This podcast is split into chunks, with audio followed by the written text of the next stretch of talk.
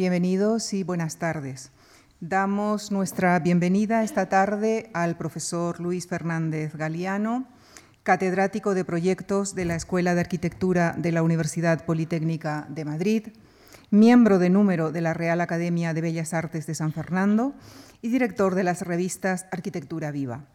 Ha ejercido la docencia y la investigación en prestigiosas universidades y ha comisariado numerosas exposiciones tanto en España como en el extranjero. Presidió el jurado en la novena Bienal de Arquitectura de Venecia y fue jurado del Premio Europeo Mies van der Rohe. Como ensayista es autor de títulos como La Quimera Moderna, El Fuego y la Memoria, también es editor y coautor de una serie de volúmenes titulada Atlas, Arquitecturas del siglo XXI y acaba de publicar el libro titulado Años Alejandrinos, editado en dos volúmenes, que reúne en una selección de artículos, una selección de artículos escritos para el periódico El País. Recordarán ustedes que el último ciclo de conferencias desarrollado en esta tribuna por el profesor Fernández Galiano estuvo centrado en la arquitectura hecha en España, ocasión que le sirvió también para desarrollar un recorrido cultural por gran parte del siglo XX en España. En esta ocasión, y en cierta medida complementando aquel ciclo, le hemos propuesto que abordara la historia cultural del siglo XX en Occidente. Hemos escogido abordar este relato en torno a cuatro ciudades durante aquellos periodos en los que, al amparo de cierta estabilidad económica y política, ejercieron una influencia determinante en la cultura de Occidente. Así ocurrió en el París de entreguerras e igualmente en Nueva York tras la victoria de la Segunda Guerra Mundial y posteriormente en Los Ángeles. Este relato se inicia esta tarde en la Viena de comienzos del siglo pasado, esa Viena del psicoanálisis de Freud, de la pintura de Klimt o de la arquitectura de Otto Wagner. Con nuestro profundo agradecimiento a ustedes por su generosa compañía y al profesor Luis Fernández Galiano por haber aceptado nuevamente nuestra invitación, les dejo con él y con la Viena de principios del siglo XX. Muchísimas gracias.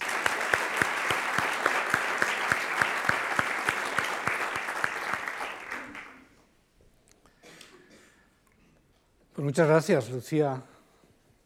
Muchas gracias también a Javier Gomá, que contigo lleva esta casa, que tuvo la generosidad de becarme hace más de medio siglo. Lo recuerdo cada vez que vengo.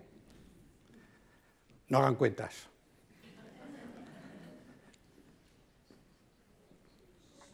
Para hablarles de sí, de cuatro lugares, de cuatro ciudades, pero sobre todo de cuatro tiempos. A través de estos martes y jueves de esta semana y los de la próxima, intentaremos efectivamente hablar del siglo XX en esos momentos en que tantos hilos han llegado a enredarse en unos polos de creación. Primero, efectivamente, lo, saben ustedes y lo ha eh, comentado Lucía, en, eh, en la Viena de la Belle Époque. Después hablaremos del París de entreguerras, Después el protagonismo cultural pasa al Atlántico y la próxima semana será ya una semana americana con Nueva York primero, Nueva York de la Primera Guerra Fría y después Los Ángeles y California después del 68.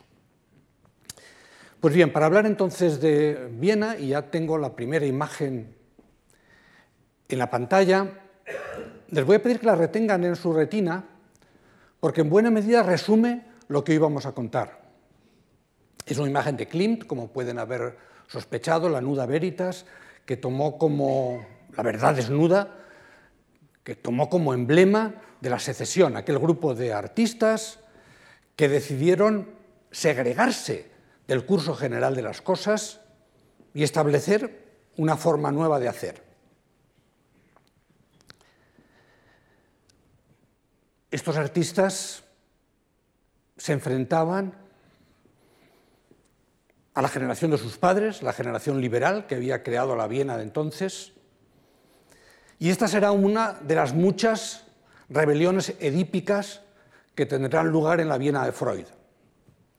Pero déjenme que les llame la atención sobre este, este desnudo femenino, esta Eva que nos mira con una serpiente que se arrastra a sus pies y que no nos ofrece una manzana, sino un espejo en el cual mirarnos. Ese espejo de la verdad desnuda frente a lo que ellos juzgaban la hipocresía y la falsedad de la Viena de su tiempo.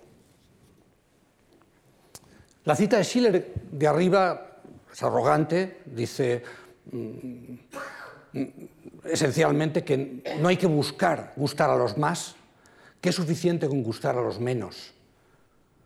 Pero es más revelador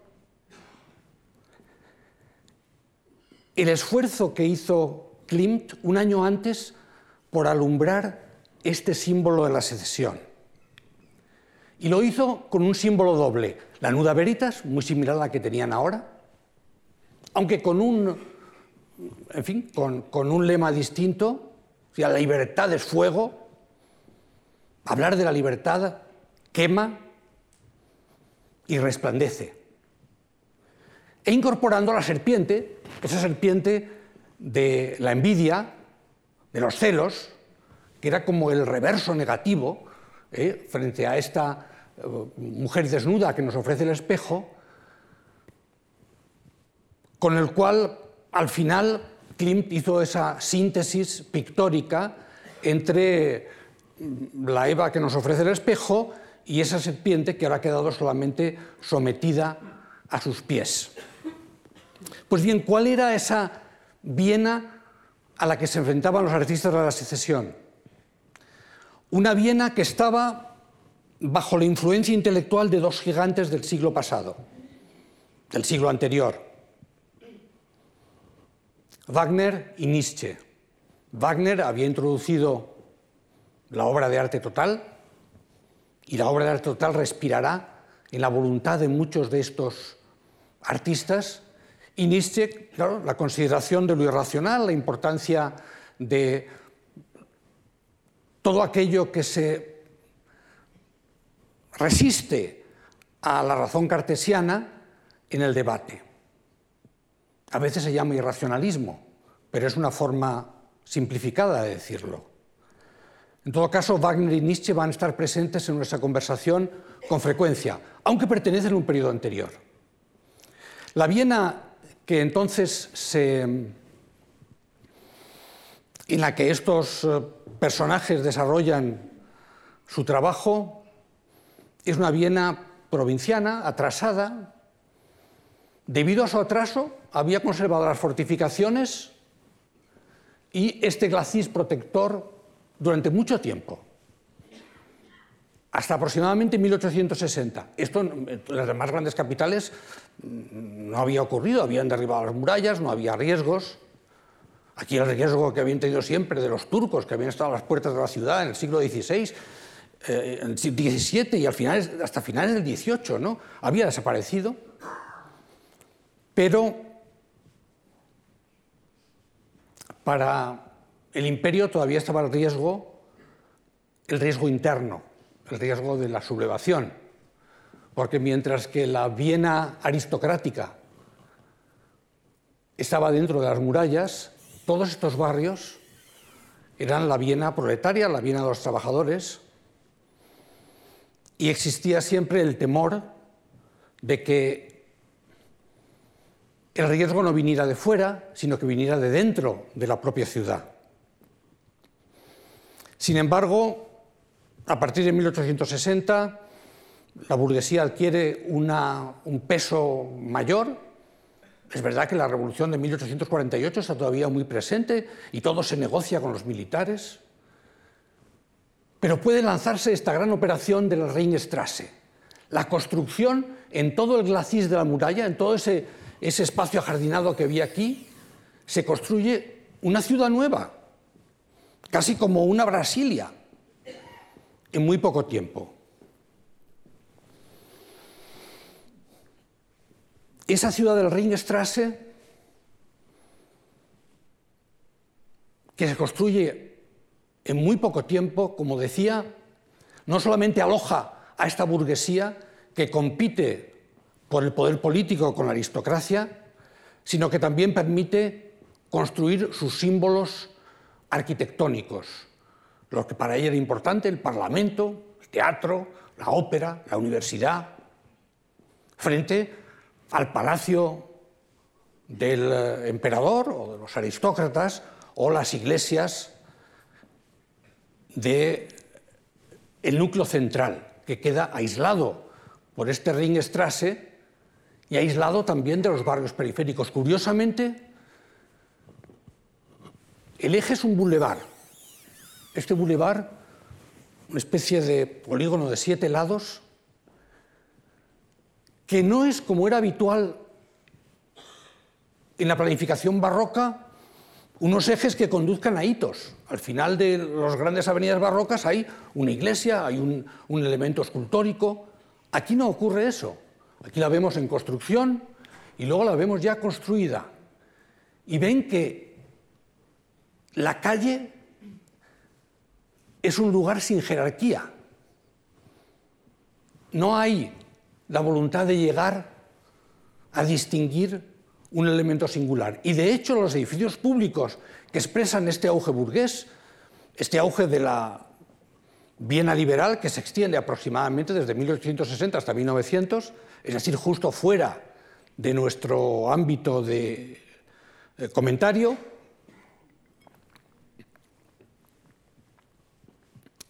realizan algo que me importa subrayar, me preguntarán ustedes, ¿y por qué se va tan atrás? Pero es que tengo que explicarles contra qué reaccionan estos jóvenes que crean esa Viena dorada, esa, esa Viena que un gran crítico del momento, Adolf Loos, llamó una ciudad Potemkin, y que vivió lo que otros llamaron con un oxímoron un apocalipsis alegre, ¿eh? una gran explosión cultural, pero al mismo tiempo con la conciencia de que era apocalíptico, de que se acercaba un cierto final de los tiempos. ¿no? Entonces, solo mencionar que al final, esta es la Viena frente a lo cual estos jóvenes artistas que crean la secesión reaccionan. Una Viena que, como ven aquí, frente a los teatros y las óperas, eh, hace de la calle su lugar de encuentro, y una Viena a la que se enfrentan también dos concepciones urbanísticas distintas. Por un lado, la de Otto Wagner, que durante 20 años trabaja construyendo edificios en el ring, pero que en un momento dado, cuando le encargan, y de eso hablaremos más tarde, todas las estaciones de la red de ferrocarril metropolitano, descubre que la técnica es lo importante, que la movilidad es lo más importante en una ciudad, y entonces defiende, primero, la arquitectura moderna, y en segundo lugar, ya mm, al final de este periodo, en la ciudad como algo racionalmente ordenado en el cual la circulación, las calles, el movimiento es lo fundamental. Pero una persona de su misma edad, otro gran urbanista, pero con una formación distinta, artesanal, más nostálgica, Camilo Site, propone exactamente lo contrario.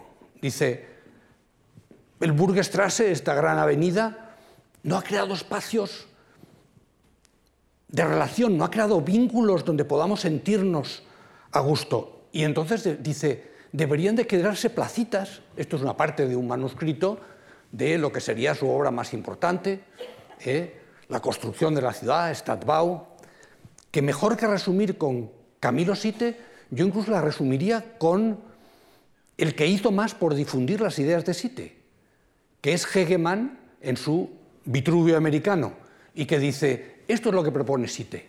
Y estas son el resumen de cómo aprender de lo existente para crear pequeños espacios convivenciales. Así que dos, digamos, ideas que generan dos formas distintas. La ciudad como corredor de circulación, como algo que se pone al servicio de esa modernidad técnica, o por el contrario, la ciudad centrada en la plaza como un lugar de encuentro. En esta imagen pueden ustedes ver de qué manera los nuevos edificios públicos del Ringstrasse no hablan unos con otros, todos se relacionan con el Gran Boulevard, el Gran Boulevard que tienen ustedes aquí. Este Gran Boulevard, uy, ¿esto cómo, cómo señala? Señala solo, es que es digital, esto ya avanzamos mucho. Eh, digo, estos edificios, ven ustedes aquí el Parlamento, detrás el ayuntamiento, aquí la universidad y esto el teatro. Eh, todos ellos, por cierto, edificados sobre una, parte grande que quedaba, eh, que era una especie de campo de Marte, un campo de maniobras del ejército, que costó mucho trabajo que cedieran para que allí se edificaran los grandes edificios de la cultura, del conocimiento y también de la participación política de la, de la Viena liberal. Pero como era entonces, eh, en fin, el, caso, cada edificio se construye con un estilo.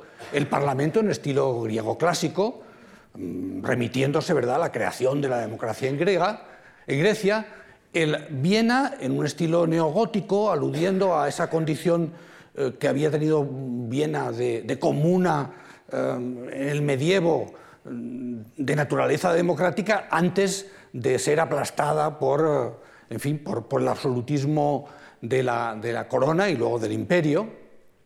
La universidad, en estilo neorrenacentista, como correspondía eh, a la fascinación con las universidades de Bolonia o de, de Roma, y eh, el teatro barroco, como no podía ser menos. Es decir, que se construyen los edificios públicos en los que esta burguesía se reconoce a sí misma, se exhibe, eh, se encuentra y al mismo tiempo se mm, expresa su nuevo poder político. Pero fíjense que junto a estos edificios públicos lo que hay sobre todo es una gran extensión de edificación residencial. De hecho, como estos edificios se construyen es vendiendo suelo a promotores que construyen viviendas y con el dinero que se obtiene vendiendo suelo se construyen estos grandes edificios públicos. Pero sustancialmente casi todo el ring es vivienda burguesa, pero con una peculiaridad, que es lo que hacía que los dijera que una ciudad Potemkin se construyen con fachadas barrocas detrás de las cuales hay apartamentos, hay viviendas eh, normales. Es decir, esta burguesía quiere fingir que sigue viviendo en unos alojamientos principescos. El teatro lo, decoran muchos de los pintores más dotados de entonces, y entonces, entre ellos, el muy joven Klimt. Klimt, por ejemplo, realiza estas pinturas que luego irían en la bóveda del teatro. En este caso representa el teatro de Shakespeare. Y lo pongo aquí solamente para que, como Klimt va a estar tan presente en nuestro relato, vean, digamos, cómo comienza su carrera, haciendo pintura histórica al servicio de eh, esa exaltación eh, burguesa del Ringstrasse. Y de hecho se autorretrata aquí, lo pueden ver aquí con eh, Vamos a ver si lo señalo bien. Eh, ups, es, muy, muy sensible esto. Este es Klimt y, detrás de él su hermano y el, ayudante que tuvo para pintar estos grandes frescos. Pero lo digo para que sean conscientes de que dos de los protagonistas de hoy, Otto Wagner y Klimt, empiezan su carrera en el ring, es decir, en el Ringstrasse. Es en ese mundo que los, los jóvenes de los que vamos a hablar ahora rechazan. Y Klimt obtiene su gran éxito con este lienzo extraordinario. Eh, cuando se construye el Burgtheater, el, el, nuevo teatro, el viejo deja de, tener utilidad, pero quieren recordar cómo era y le encomiendan a Klimt una pintura del viejo teatro con más de 100 retratos de toda la gente importante de Viena, desde el amante del emperador, todos ellos están aquí, se pueden reconocer, y hubo grandes pugnas por ver en qué fila lo colocaba cada uno, ¿no? Entonces, esto le dio una fama extraordinaria, claro, porque hacer estos 100 pequeños retratos, ¿eh? donde pueden reconocerse los miembros de la, eh, de la, aristocracia y la alta burguesía vienesa, pues fue un, un logro extraordinario. Pero he hablado del teatro, y es que quiero decir que para los vieneses el teatro era tan importante que el triunfo se obtenía muchas veces más que por la publicación de los libros, ¿verdad? Por el estreno de las obras, ¿no? Y los grandes escritores de este momento todos quieren o escribir teatro o estrenar óperas, ¿no? Y así, por ejemplo, Schnitzel, ¿no? Con este y estos amoríos, es Schnitzel que todavía sigue, lo seguimos leyendo y de hecho, eh, como muchos recordarán, una de sus novelas sirvió eh, de base a la última película de Kubrick, Eyes Wide que muchos recordarán, ¿no? Schnitzel, sí, pero también uh, Stefan Zweig, que ese sin duda uh, sigue republicándose y leyéndose hoy, pero que alcanza la fama también con este caso con Tersites, ¿no? una, una, obra de teatro sobre un personaje clásico, personaje clásico además que la izquierda había tomado siempre como referencia porque era, digamos, el que pone en cuestión, un hombre no muy bien parecido y con defectos físicos, que en la Ilíada, ¿verdad? Pues eh, pone en cuestión las decisiones de sus, eh, de sus mayores y que entonces había sido siempre como la representación, ¿verdad?, del héroe clásico crítico, ¿no? Y lo que he dicho del teatro vale también para la ópera. En la ópera, sin duda, es como se consagra eh, eh Hofmannsthal, ¿sabes? Con este caso, con, una Electra, em, a la que puso música Richard Strauss. Richard Strauss, que es el gran, em, junto con Mahler, son los dos grandes músicos por románticos. Pero que no hay que confundir, estamos en, en Viena, ¿no? Con los cuatro Strauss vieneses ¿eh? Eh, que, son del, siglo anterior y que es el, Strauss primero, ¿verdad? Eh, o el segundo, que son los Strauss de los valses, del Danubio Azul, que todavía hoy se recuerdan en, el concierto de Año Nuevo de Viena, se tocan a los Strauss vieneses. Pero este no, este es un, Strauss distinto, mm, más vanguardista en su lenguaje y, que tiene una relación mm, generacional muy grande con Mahler. Mahler, que pongo aquí acompañado de su mujer, Alma Mahler, porque es un personaje em, tan interesante como, el, propio, compositor. ¿no? Alma Mahler, que era también compositora, y, en fin, por cuya vida desfilaron muchos de los protagonistas del siglo XX, ¿no? porque se casó con Mahler, pero después también se casó con Walter Gropius, el arquitecto que fundó la Bauhaus, cuyo centenario celebramos este año, eh, luego tuvo un, en fin, un, amor apasionado con Kokoska, el, gran eh, pintor expresionista, y finalmente casó con Werfel, otro poeta importante, de manera que yo antes lo pensaba, en las recomendaciones bibliográficas que les hice en su momento y que estaban en el folleto, debía haber incluido las memorias de, vamos, en el fondo la agenda de Alma Mahler, que cuenta, habla muy bien de la vida vienesa de ese momento, ¿no? y que la, en fin, de la que fue sin duda protagonista. Mahler, hay que decirlo, mm, le obligó a abandonar su trabajo como compositora y ella lo asumió. Es una, la verdad, lo primero que le dijo es, esto no va a ser como Robert y Clara Schumann, ¿eh? tú tienes que dejar tu trabajo y subordinarte a mí. Tu vida tiene que ser solamente un apéndice de la mía. Y Alma Mahler, durante un tiempo por lo menos, lo aceptó. Y de hecho, pues hoy nos quedan algunas composiciones suyas, pero nunca ha llegado a tener eh, pues el, éxito de, de Mahler. Mahler, que no solamente era un gran compositor, sino más un extraordinario director de orquesta. Se decía que era el que mejor era capaz de dirigir a Wagner. Y, tenía muy mal carácter. ¿eh? Hay que decir que era judío como todos los que hemos visto hasta ahora, como Schnitzler, como Hofmannsthal, como Zweig. Porque una de las historias de Viena en esta etapa es que estos judíos, que apenas son conscientes de que lo son, porque están perfectamente integrados, en un momento dado se verán, digamos, perseguidos por el surgimiento de un populismo antisemita. Pues bien, Mahler decía que tenía muy mal carácter, pero durante diez años dirigió la Ópera de Viena y, le dio un momento de, extraordinario esplendor. O sea, porque además de ser compositor, como digo, era el que producía las nuevas óperas y el que trajo a Viena a la gente más importante.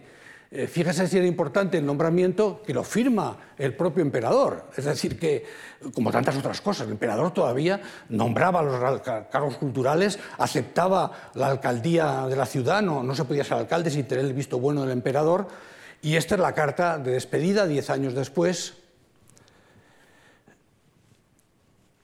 puesto que tuvo que dejar en parte por su condición de judío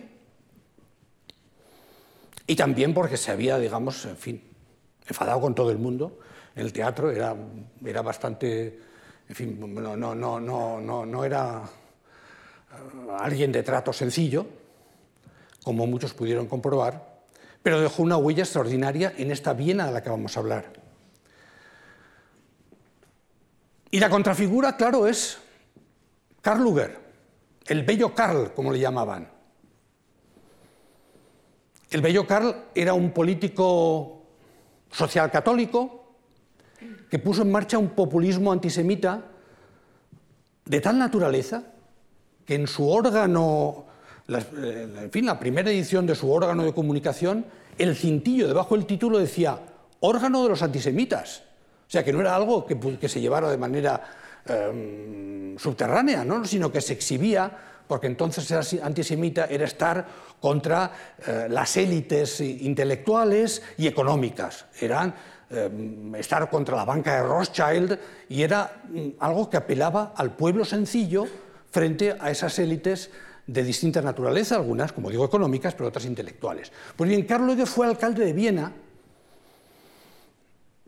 desde el año 95 fue elegido, no, no pudo tomar posesión hasta el 97 porque el emperador durante dos años se lo pensó mejor, ¿no? Pero al final no tuvo más remedio que aceptarlo hasta el año 10 que murió.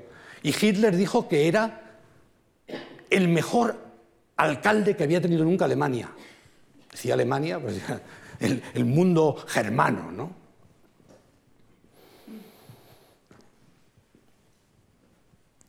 Karl Lueger en el ayuntamiento hizo desde luego muchas cosas, pero sentó las bases de lo que luego serían unas tempestades que en los años 30 devastarían Europa. La imagen de ese ayuntamiento neogótico que antes hemos visto, eh, estas son las imágenes del interior del ayuntamiento, una de esas recepciones donde pueden ver al, al alcalde con su collar que lo identifica como tal, pues recibiendo a lo más granado de la sociedad vienesa. Allí en esos salones se creaba opinión, pero también se creaba opinión en los cafés donde se reunían los escritores, los músicos. La joven Viena, como gustaban de llamarse a sí mismo estos, em, estos intelectuales y artistas, se reunía frecuentemente en este café, que hoy ya no existe, el Greenswald, pero en otros de ellos, pues podemos a veces, en las fotos de época, pues encontrar, como aquí, pues, a Otto Wagner, el arquitecto del que acabamos, de hablar, con, eh, con, Hoffman y con Kolo Moser, otros dos personajes de los que luego sabremos más. Y déjenme que les diga, si ese antisemitismo se ensayó en Viena, también en Viena surgió a través de Theodor Herzl el deseo de crear una patria judía, Judenstadt. Es decir, que sí, había un antisionismo, un antisemitismo grande, pero también el sionismo se creó en Viena.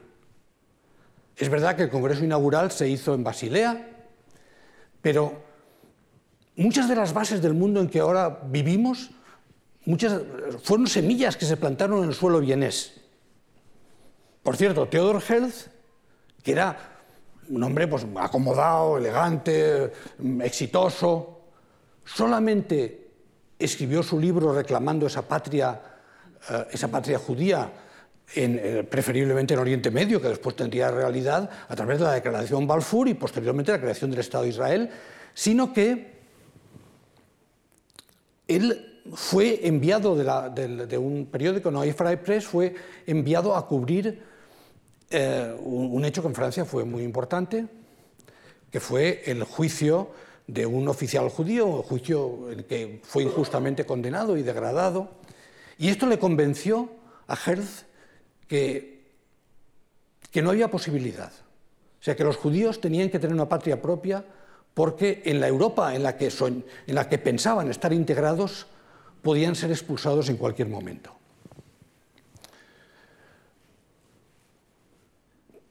Junto a esto había otro movimiento de otra naturaleza, claro.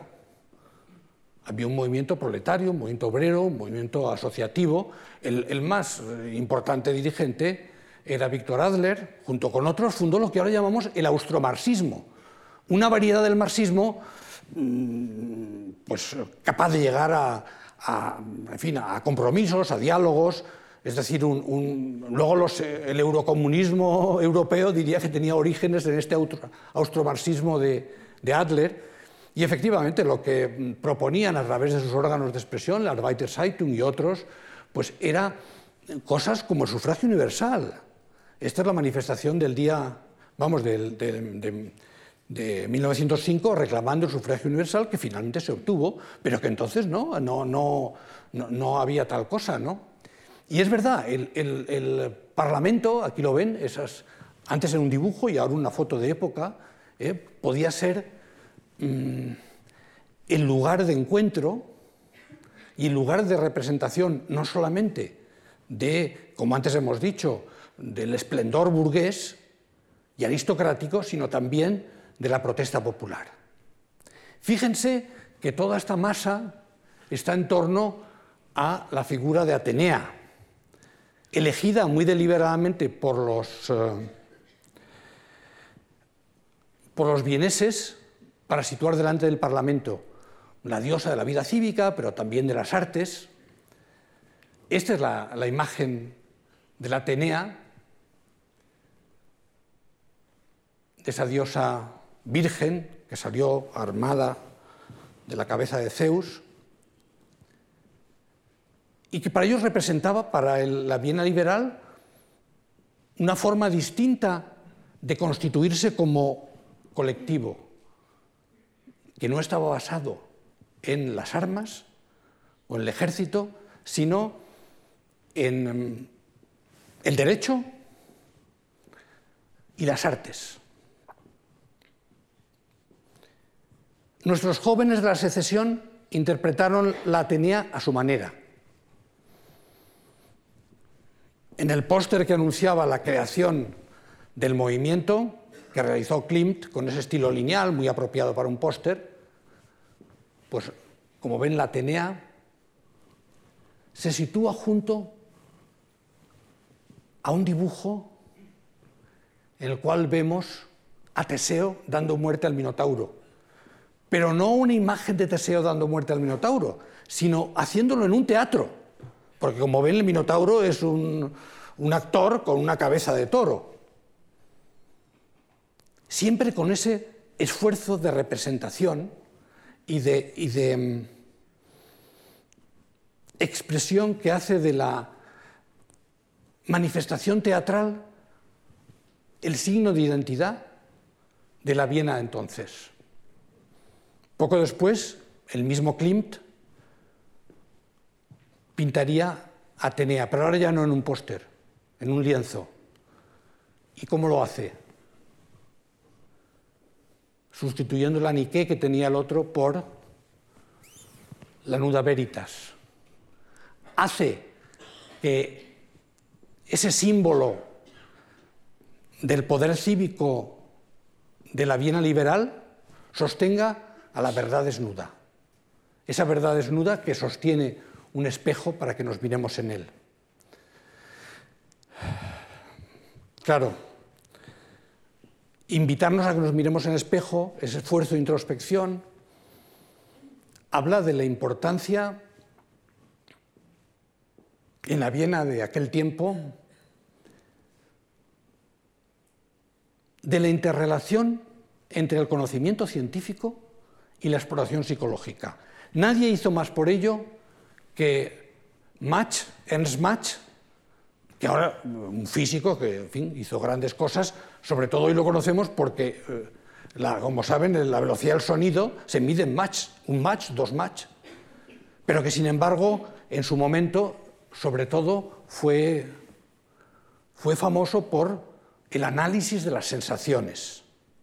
Su gran rival era Boltzmann, del que hoy no hablaremos porque no podemos introducir demasiados personajes en esto, que creó las leyes de la termodinámica, se llevaba muy mal, pero eran los dos grandes científicos de la Viena de su época, y es interesante que este mismo Ernst ilustrara ese análisis de las sensaciones con un autorretrato sin espejo.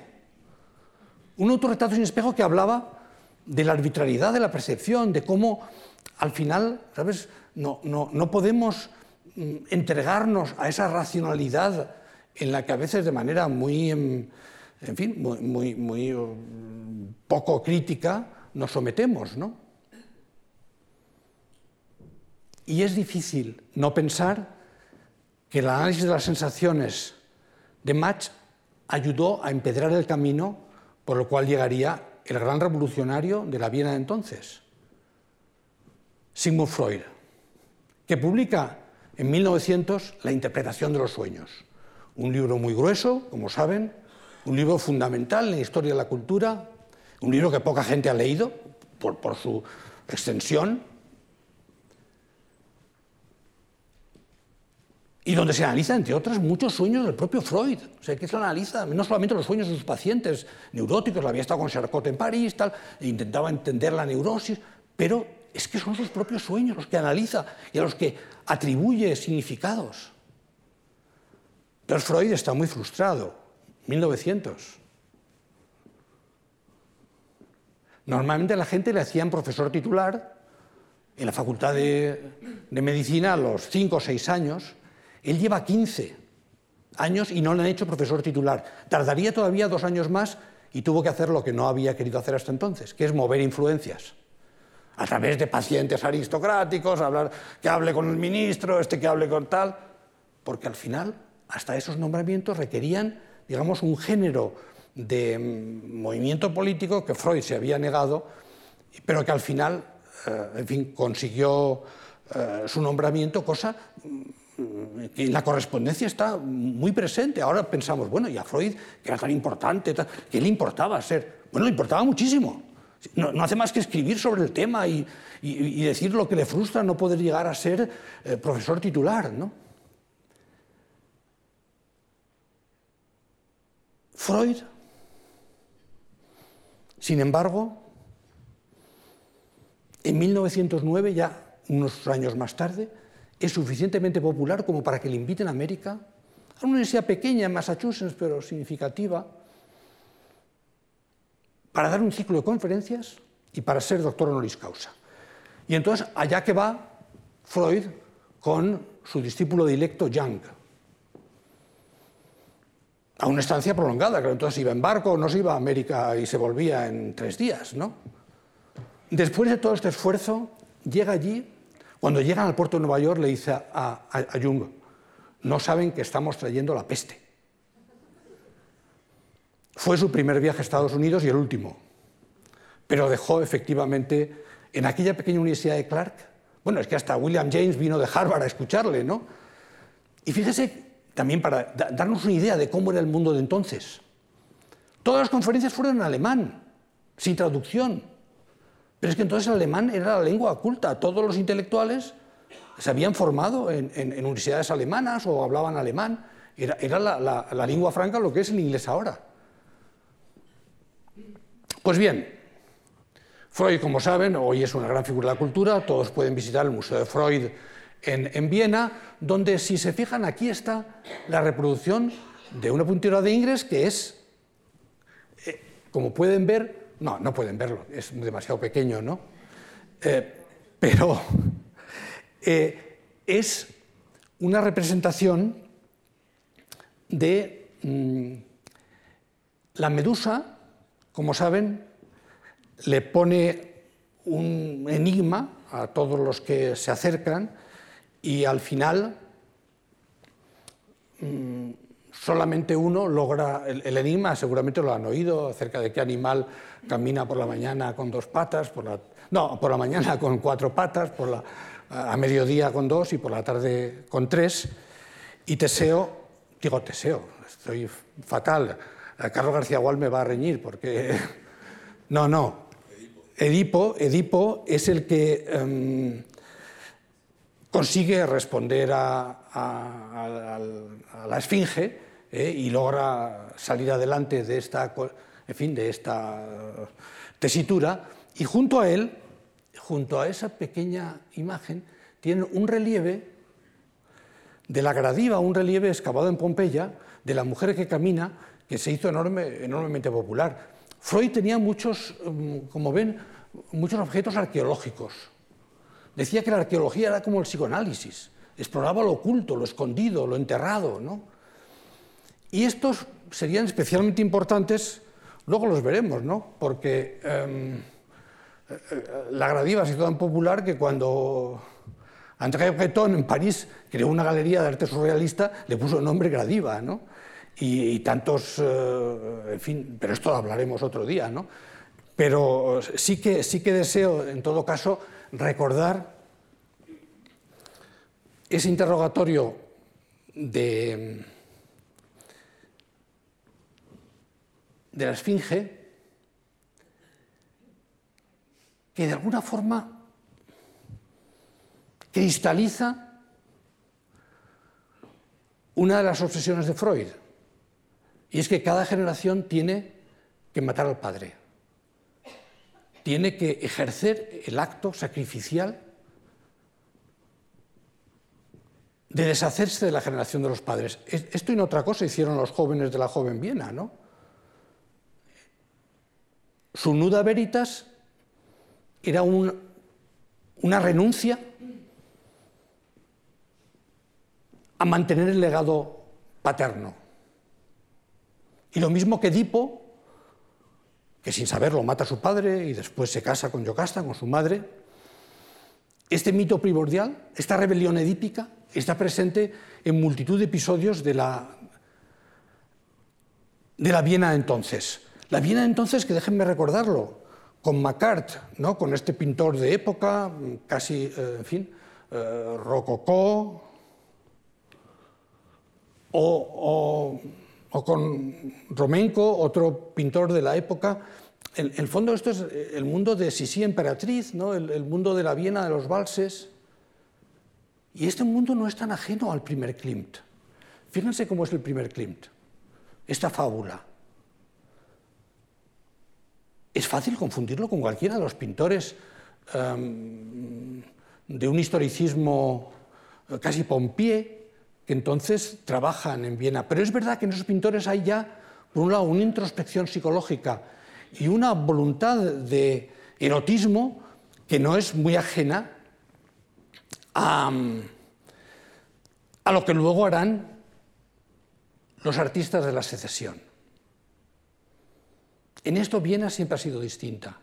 Hay, digamos, un corte, o hay al menos una distancia entre la Viena católica y sensualista y el norte germánico, eh, protestante y, riguroso y puritano. ¿no?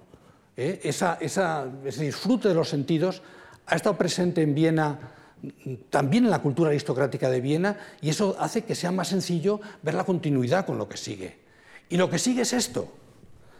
Es el, el Klimt que para un cliente privado realiza estas dos imágenes que están en lados opuestos de la sala una, claro, pues Schubert tocando, ¿no? representado con esos amables eh, atmósferas impresionistas, y frente a eso la música, la música que toca una cítara, el instrumento de Apolo, pero junto a la cítara está ahí un seleno, el compañero de Dionisos, y aquí siempre la esfinge. Es decir, que incluso en ese mundo más amable se introduce el riesgo. No es nunca un mundo apolíneo, es un mundo que puede ser también dionisíaco y ambos se entremezclan hasta que resulta imposible segregarlos. Klimt es en aquel momento un artista público, ha, realizado las grandes eh, eh, pinturas del, teatro y por tanto le encargan las grandes pinturas de la universidad. Estas son las pinturas de la universidad. La representación de la filosofía. Con esta especie de flujo de cuerpos desnudos que surgen, una esfinge que pueden ver aquí, eh, apenas, eh, eh, en fin, sugerida en la penumbra, y la única figura que mira y que nos mira a nosotros. A los profesores de filosofía no les gustó nada, pero nada. Y cuando hizo la representación de la medicina fue todavía peor. Claro, porque al final, ¿sabes? Pues la serpiente que tantas veces se asocia, ¿verdad? Pues a, la profesión médica, aquí parece un, un elemento de un sortilegio, pero claro, molestarnos sobre todo a la mujer embarazada del extremo derecho superior o esta mujer en escorzo que parece también flotar en ese aire. Las pinturas fueron rechazadas. Klimt las recompró, pero a partir de entonces decidió que no quería ser un artista público. Sí que hizo el, último encargo que tenía, que era el de jurisprudencia, pero ni siquiera este, y ya con un tono más decorativo, llegó a, a exponerse. Pero el rechazo en 1901 de las pinturas para la universidad también supone la ruptura entre el mundo ese del encargo público, de la representación significativa, y este grupo de artistas, de los cuales, claro, Klimt era el, más significativo. Poco después, sí es cierto, realiza, pero en el marco ya más doméstico del pabellón de la secesión, el famoso eh, eh, fresco de, Beethoven. La verdad es que la secesión hizo una exposición solamente para exponer una escultura policromada de Klinger, de Beethoven, eh, que es la que ven ustedes aquí, y entonces Klimt fabricó esos frescos que iban a ser provisionales, luego se arrancaron, se guardaron y han estado durante muchísimo tiempo fuera de, la visión pública. Y aquí tienen algunos de los protagonistas de esa celebración de Beethoven. Entre ellos pueden reconocer a Klim, claro, aquí detrás con su eterna túnica y delante Colomoser y muchos otros que no me entretendré en nombrar ahora. Estos serán los artistas que deciden que deben de buscar la verdad desnuda frente a la ficción, la falsedad de la ciudad Potemkin del, del Ringstrasse. Construyen, lo hace un discípulo de Otto Wagner, Olbrich, Joseph Olbrich, construye el pabellón de la secesión. Aquí dicen Versacrum, Primavera Sagrada, que era el nombre que le darían a su revista, y arriba el lema, que luego veremos mejor en otra imagen. Para cada tiempo su arte, para cada arte su libertad. Un templo y al mismo tiempo un refugio frente a un mundo que juzgan hostil, coronado por una cúpula dorada. En este dibujo de Otto Wagner pueden ver que estaba situado en un punto muy importante, la Karlsplatz, una de las grandes plazas de, Viena. Aquí se construye este pequeño edificio donde se abrían exposiciones continuas y que sería como el, escaparate de lo que pensaban y hacían estos jóvenes. Jóvenes y maduros, porque algunos como Klimt ya tenían su edad. Y pueden ver aquí también algo muy importante. En esta imagen, los inicios de ese ferrocarril urbano que le encargan a Otto Wagner en el curso de cuya realización y del trato con ingenieros y de hacer no solamente las estaciones, a veces historicistas, a veces amables, ¿no? Un poco con un estilo pues, no muy lejano pues, fin, del Art Deco, del modernismo, sino sobre todo los puentes, los túneles, los muros de contención. Descubre otro mundo, Claro, este Otto Wagner que celebramos ha sido el gran arquitecto del Ringstrasse, pero con este proyecto, con este proyecto del Stadtbahn, se convierte en alguien distinto. 36 estaciones, nada menos. Muchas de ellas las hacen, claro, sus colaboradores entre ellos Olbrich. Olbrich es autor de muchas de ellas. ¿no? Algunas son espléndidas y se conservan hasta hoy. Y nos dan también una imagen, yo creo que muy precisa, de cómo era la ciudad entonces. ¿no? Y ese mismo Wagner también realiza grandes edificios públicos dentro de Viena. Fíjense, por ejemplo, la caja postal de ahorros. Caja postal de ahorros que tiene el interior más hermoso bueno, junto con la Bolsa de Verlag en Ámsterdam, de la arquitectura de su tiempo. Y que tiene un significado político importantísimo. El promotor tiene una estatua delante de la caja postal de ahorros porque se crea para luchar contra las bancas de los judíos, contra las bancas Rothschild. Dice, esta es la banca de los pequeños ahorradores, para que no estemos sometidos a la tiranía. Es decir, que está, digamos, alimentada también por ese eh, fervor antisemita que entonces es tan importante en Viena. Pero fíjese cómo cambia Otto Wagner. Otto Wagner en, en, 1880 y tantos construye así en el, el Ringstrasse. ¿eh? 15 años después y 10 años después. Pueden ver cómo en la obra del mismo arquitecto hay una progresiva depuración, una limpieza, va eliminando elementos decorativos, elementos ornamentales para dejar el edificio desnudo. Su experiencia en ingeniería también le ha hecho hacer una arquitectura más seca. Y en eso, claro, tuvo gente estupenda al lado, como, como el Olbrich del, del que ya hemos hablado.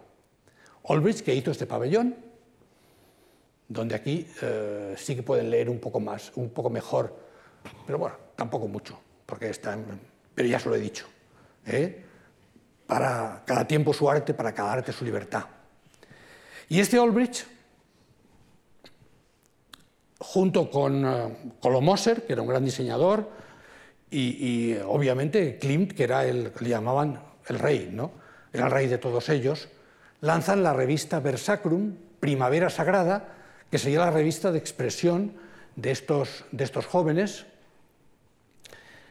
y que duró pues, seis o siete años. decirlo, y, cambió también el pensamiento sobre las artes. El otro gran arquitecto que también se forma en el estudio de, Otto Wagner es eh, Hoffmann. Hoffmann, inmensamente refinado, Aquí no he puesto el que sería su edificio más importante, porque está en Bruselas, el Palacio Stocklet, ¿no? que hace junto con, con junto con Klimt, pero que también procura esa especie de obra de arte total, que la arquitectura pueda integrar las artes decorativas en un, en un todo eh, completo y diseña desde los edificios hasta los cubiertos, los muebles, en esto también todavía sentimos palpitar eh, la voluntad wagneriana de la obra de arte total. Cuando se propone hacer un edificio, quiere diseñar cada cosa, los más exagerados de ellos, y los ridiculizan los, hasta diseñan la ropa que tienen que llevar los propietarios de sus casas para ir a juego con, el mobiliario y no les permiten que vayan de otra manera. ¿no? Coloman Moser es efectivamente el diseñador del que hemos hablado, un diseñador gráfico estupendo, buena parte de los dibujos de Versacrum son suyos, eh, estos un poco más eh, en fin, modernistas, más reconocibles, muchos diseños textiles, y junto con Hoffmann y Klimt funda en un momento dado el Wiener Verstate, que tiene como, mm, bueno, era una asociación de artesanos y artistas para promover la innovación también en las artes decorativas, para no solamente, digamos, las, en fin, la arquitectura o la pintura, sino también las, artes que a veces se llaman menores. ¿no? Y el Wiener Werkstatt toma como emblema el cuadrado. Y, toma, y todo lo hace en cuadrado, pero lo toma en cuadrado como una forma de mm, domesticar y, dar eh, límites a esa, a esa, voluntad un poco eh, fluida del, mundo anterior, del mundo de la secesión, ¿no? en que todo lo que se dibujaba al final acababan para, mm, eran, formas fluidas que nunca se, eh, se, terminaban. El Bien tiene una sede modesta, pero más importante que el Bien que es, ya digo, una asociación de gente para vender también eh, productos eh, diseñados, ¿no? para vender cubiertos y teteras y mobiliario, ¿no? es la gran exposición Kunstschau que se hace en 1908. La mayor exposición que se hizo nunca gracias a un azar. Bueno, por un lado buscaron la excusa de que eran los 60 años de reinado del, emperador. Y para celebrar esos 60 años solicitaron que les dejaran utilizar un solar muy grande eh, que luego sería, digamos, eh, el, gran auditorio, y se construía el gran auditorio de, de, Viena, pero en aquel momento era un solar.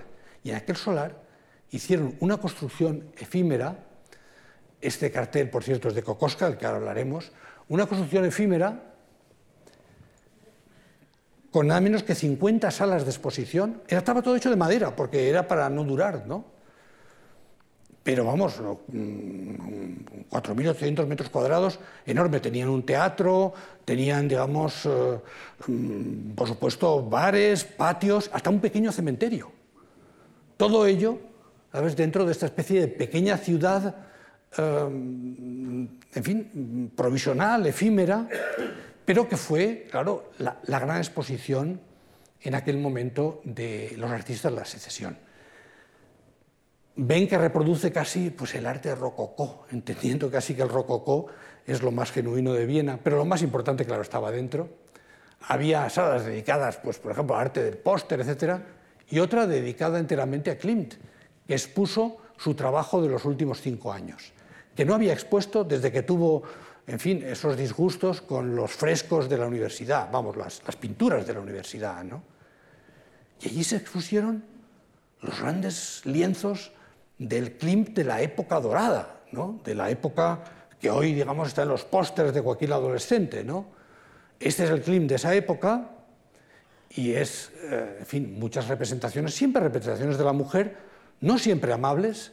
En este caso es eh, Judith, que tiene aquí la cabeza de Holofernes, otras veces Salomé, en este caso con la cabeza del Bautista, o sea, mujeres también castradoras, mujeres, digamos, que amenazan, que las presenta y al mismo tiempo eh, se distancia de ellas. Y lo que en aquel momento pues era lo que, en fin, era su trabajo fundamental, era hacer grandes retratos, como aquí Adele Blockbauer, a, mujeres de la alta burguesía o de la aristocracia, donde prácticamente la mujer se difumina en este campo bizantino y decorativo. Había estado pocos años antes en Ravenna, había visto los mosaicos bizantinos, que, claro, le, impactaron muchísimo. Y entre eso y la influencia de los biombos japoneses, la obra de Klimt en este momento es, por un lado, inmensamente popular y, por otro, muy menospreciada por los entendidos.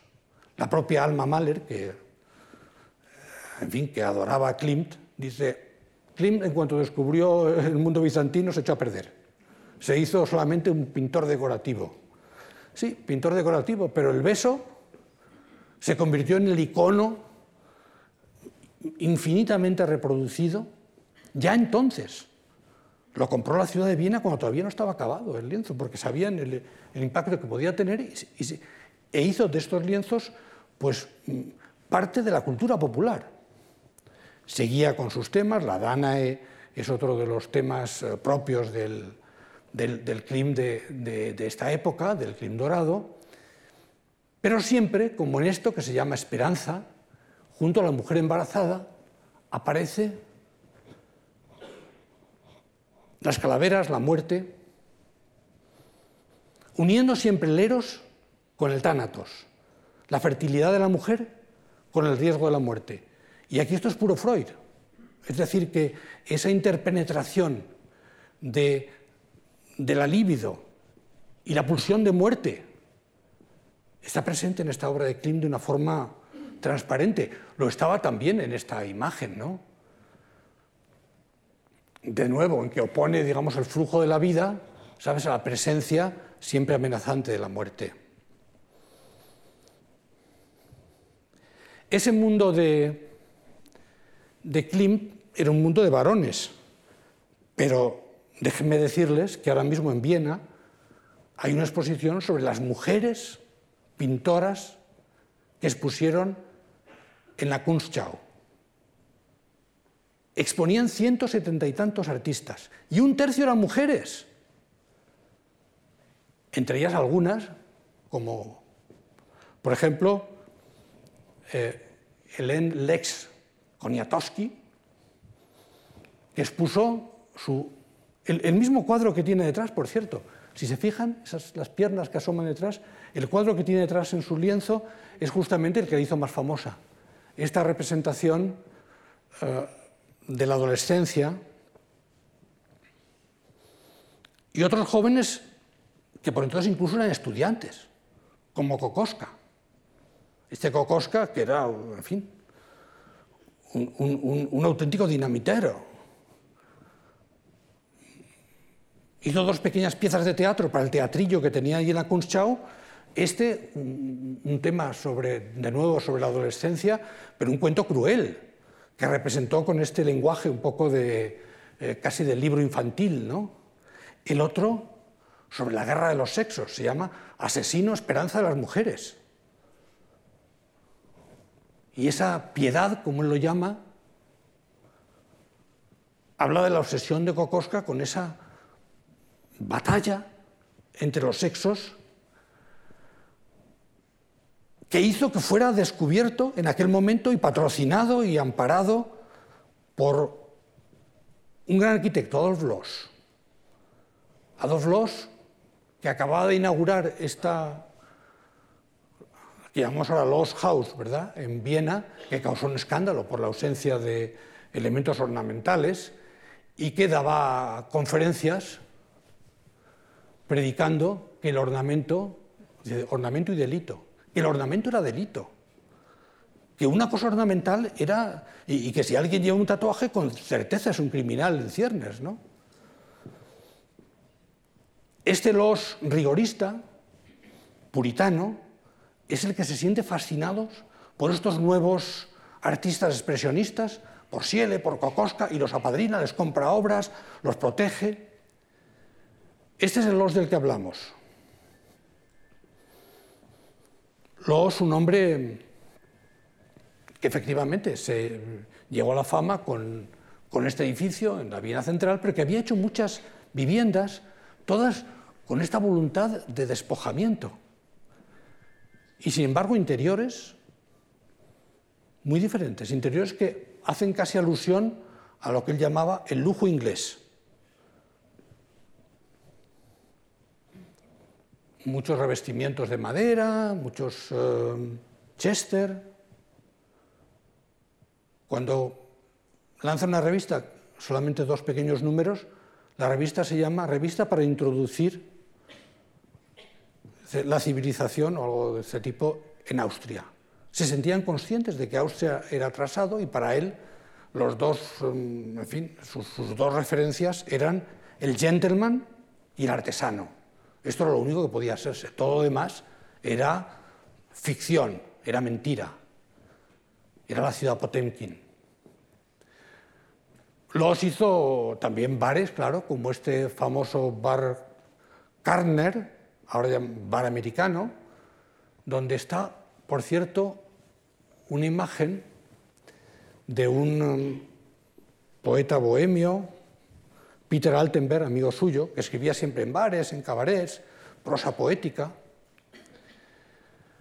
y que era junto con Karl Kraus, que era el gran, eh, gran satírico de la vida de su tiempo, los dos mejores amigos de Los. Aquí Karl Kraus, por cierto, está, eh, como pueden ver por la firma, dibujado por Oscar Kokoska. Pues bien, si la generación de la secesión había querido expresarse a través del Ver Sacrum, de esa primavera sagrada, de su revista, estos eh, amigos de los también tenían la forma de expresarse. Karl Kraus publicó Die Fackel, la antorcha, al principio con colaboraciones, pero después solamente escrita por él durante 37 años hasta que murió. Kunst en cambio, estaba hecha por Peter Altenberg. Ah, y solo sacó seis, números. Seis números, donde por cierto se publicaron como manejos los dos únicos eh, ejemplares de revista que hizo Los, donde, como ven, habla de todo menos de arquitectura o de arte. ¿eh? porque habla de la etiqueta, de las formas en la mesa, además de, masturbación, pornografía, sexo, sífilis, en fin. Eh, temas innumerables que los refiere a través de su propia experiencia. Claro, tanto Los como Altenberg tuvieron problemas con la justicia en, un momento, en, distintos momentos de su vida, sobre todo por temas de pedofilia. Los, pues, fin, tuvo un juicio denunciado por dos niñas de 8 y 10 años. Que, bueno, no, no, no me extenderé sobre ese tema, pero la verdad es que muchos de estos personajes de los que hablamos tenían un, en fin, pues, pues unas pulsiones eh, muy, eh, muy vigorosas hacia las jóvenes y los jóvenes mm, muy pequeños. ¿no? Y, ya digo que muchos de ellos tuvieron por eso problemas con la justicia. Eh, Altenberg, que no tenía casa, vivía en una habitación de hotel, en Hotel Graven, y las paredes estaban llenas de imágenes de todas sus conquistas femeninas, como mariposas clavadas en un corcho. Vivía de lo que le, prestaban, en fin, dando sablazos. Eh, o sea, era, era el bohemio por excelencia. Y tenía la revista esta, de la cual solo sacó seis números, para publicar fotos de eh, artistas o cantantes o, eh, en fin, o, compositoras jóvenes eh, con esperanzas de medrar y a las que él, representándolas, quería seducir. En este caso está intentando seducir a Lina Los, la mujer de Los, a la que se la había presentado cuando tenía 16 años. ¿no? Después, en esa misma revista, publicó La habitación de Lina en la casa de los, que él nunca había querido publicar, por, en fin, un poco por pudor, ¿no? ¿Sabes? Especie de, de gran mm, útero sensual, ¿no? Que contrasta mucho con el espacio luego de la casa, de nuevo evocador de, de ese lujo que él pensaba que era inglés, ¿no? Con la chimenea y los... Uh, y las paredes a veces revestidas con libros o con madera. ¿no? A los lo pintó Kokoska, claro. Y Kokoska, como hemos adelantado antes, pero reitero ahora, tuvo una relación verdaderamente tormentosa y apasionada con Alma Mahler. Este, quizás su cuadro más conocido, La Tempestad, muestra a los amantes, a Kokoska y a Alma, arrastrados por una especie de viento que los lleva. No pudo soportar perderla. Había hecho tantísimos retratos de ella y de los dos, ¿no? Que mandó a hacer una muñeca y no solo mandó a hacer una muñeca en la forma de, Alma Mahler, sino que se pintó con ella, sosteniendo la muñeca entre sus brazos. ¿no?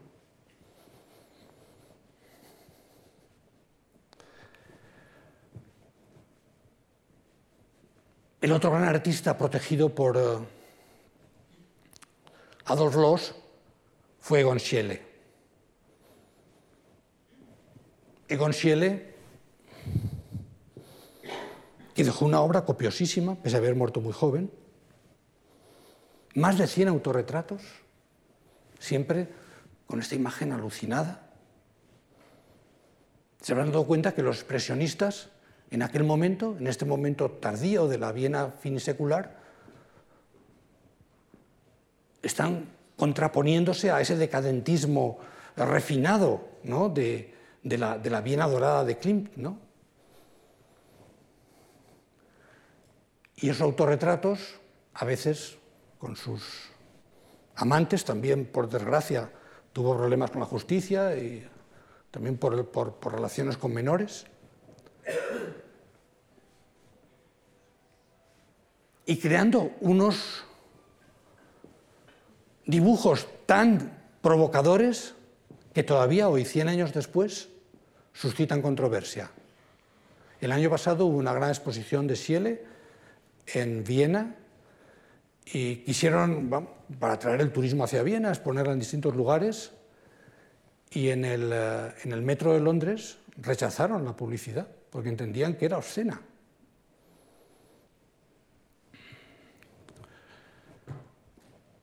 Del círculo de Schiele era, era Schoenberg, el gran compositor, ustedes lo conocen por la música atonal, por la música dodecafónica, saben que tienen vínculos con el expresionismo y este es el mejor vínculo que puedo hallar, ¿no? el retrato de Schoenberg por el propio, el propio Schiele, ¿no? Schomberg aquí con su en fin, discípulo Alban Berg, que junto con Webern formarían la segunda escuela de Viena, ¿no? La primera escuela había sido los Mozart y compañía. La segunda escuela de Viena fue esta que también transformó la percepción de la música y que solamente sería posible porque antes había habido esa generación postromántica de Richard Strauss y de, y de Mahler, ¿no? Y Schiele, perdón, Schiele, Schomberg también era pintor. Este rostro de ojos enrojecidos es suyo y refleja bien esa voluntad de romper con todo, creando unas imágenes casi alucinatorias. Su profesor de pintura era este que aquí se retrata, Ernst Gersl, un pintor olvidado en su tiempo y hoy, sin embargo, recuperado, que sedujo a Matilda, a la mujer de Schomberg, se fugó con ella, y cuando Matilda decidió regresar al hogar marital, quemó todos sus papeles, sus lienzos, y se ahorcó en el estudio.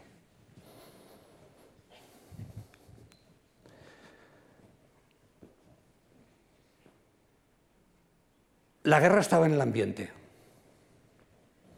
Como saben, el atentado de Sarajevo desencadenó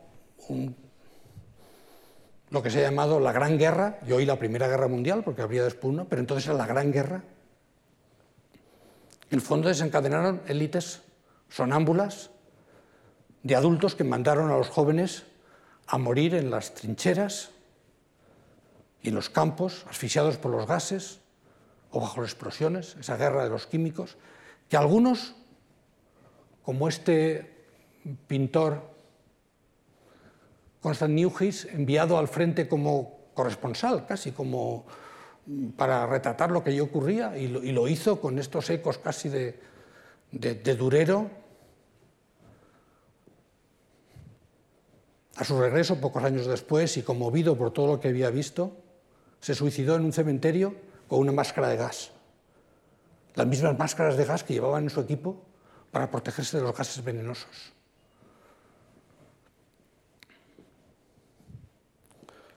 Quizá el que mejor refleja o con más talento artístico el sentimiento de desesperación que generó aquella guerra fue este lienzo de un autor que no es vienés, es alemán, y el que pudimos ver en una exposición el Reina Sofía hace muy poco,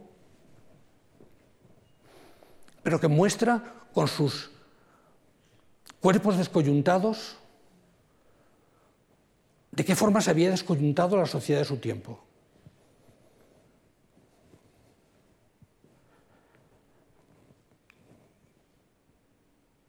En aquel momento solamente hubo una persona en Viena, Karl Kraus, que mantuvo la cordura. Karl Kraus en algún momento dijo, Viena tiene dos millones 20.311 almas, es decir, 20 millones 30.000, 10 y yo. Tenía la conciencia de estar completamente aislado respecto a, y por supuesto frente a la prensa y escribió su obra más importante. Su obra más importante, Los últimos días de la humanidad, una obra de teatro irrepresentable, 220 escenas, eh, llevaría varios días la representación, hecha de fragmentos mm, mm, del, oído, de lo escuchado, de lo escrito, una especie de gran collage que realizó entre el año 14 y el 18, los años de la Primera Guerra, y que permanece como un testimonio caótico, seguramente ilegible y desde luego irrepresentable, de ese momento de crisis emocional, de crisis intelectual y por supuesto de crisis bélica y política. Los últimos días de la humanidad, decía. fueron desde luego los últimos días del Imperio Austrohúngaro, los últimos días del antiguo régimen, los últimos días también de la Belle Époque y los últimos días de cuatro de nuestros protagonistas que murieron todos en 1918 víctimas de lo que se llamó la gripe española, que causó más eh, bajas que la propia Gran Guerra. En el año 18 murió el gran arquitecto Otto Wagner, murió el diseñador Kolo Moser, murió, sí, también Egon Schiele, al que acabamos de ver, a los 28 años, jovencísimo, y murió también su maestro, Gustav Klimt, el más grande pintor y el más grande artista, debo decir, de esta Viena dorada, de este apocalipsis alegre. Klimt dejó un cuadro sin terminar, Adán y Eva, una Eva pintada como tantas otras mujeres había pintado Klimt, y detrás un Adán que más bien parece pintado por Schiele, con esos, ese rostro oscuro y, esa, y ese cuerpo casi descoyuntado. Se puede interpretar diciendo, bueno, esto es Eva que sale de la costilla del Adán, dormido. Esta sería la interpretación bíblica y seguramente la que darían muchos. Pero al mismo tiempo es para mí una representación, si recordamos algo que Carlos que me escucha no me desmentirá, y es que himnos, el sueño, y tánatos, la muerte, son gemelos. Adán no está dormido, está muerto. Y aquí estamos hablando más bien del triunfo de Eros frente a Tánatos. El triunfo de la fertilidad de la vida frente a esa pulsión de muerte que había teorizado Freud y que llevó a Europa a la catástrofe y a tantos de sus jóvenes al sacrificio trágico e inútil. Buenas tardes y muchas gracias.